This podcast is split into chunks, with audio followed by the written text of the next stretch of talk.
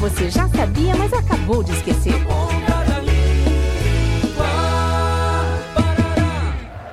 Treinador Tuta, nós estamos perdendo por dois gols de diferença faltando 10 minutos. Como faremos para virar o jogo? Temos que jogar com coração, rapazes. Lembrem-se, eles são nossos inimigos. Temos que ir para cima. Inimigo ou adversário?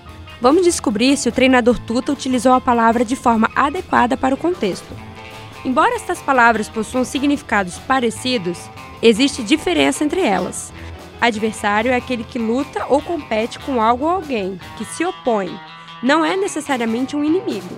Dois amigos podem ser adversários em uma competição. Ser inimigo é ser contrário ou hostil a. É ter aversão ou ódio a alguém ou algo, o que é prejudicial. Na situação, o treinador Tuta deveria ter dito: eles são nossos adversários, e não, eles são nossos inimigos. São nossos adversários, treinador. Vamos para cima deles, mas com muito respeito dentro de campo.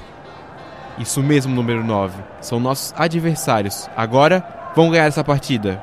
Na Ponta da Língua. Iniciativa do curso de Publicidade e Propaganda da Univale. Produção, Programa de Extensão Cardume Criativo. Realização Escola de Artes, Comunicação e Hospitalidade. Apoio Rádio Educativa Univale FM.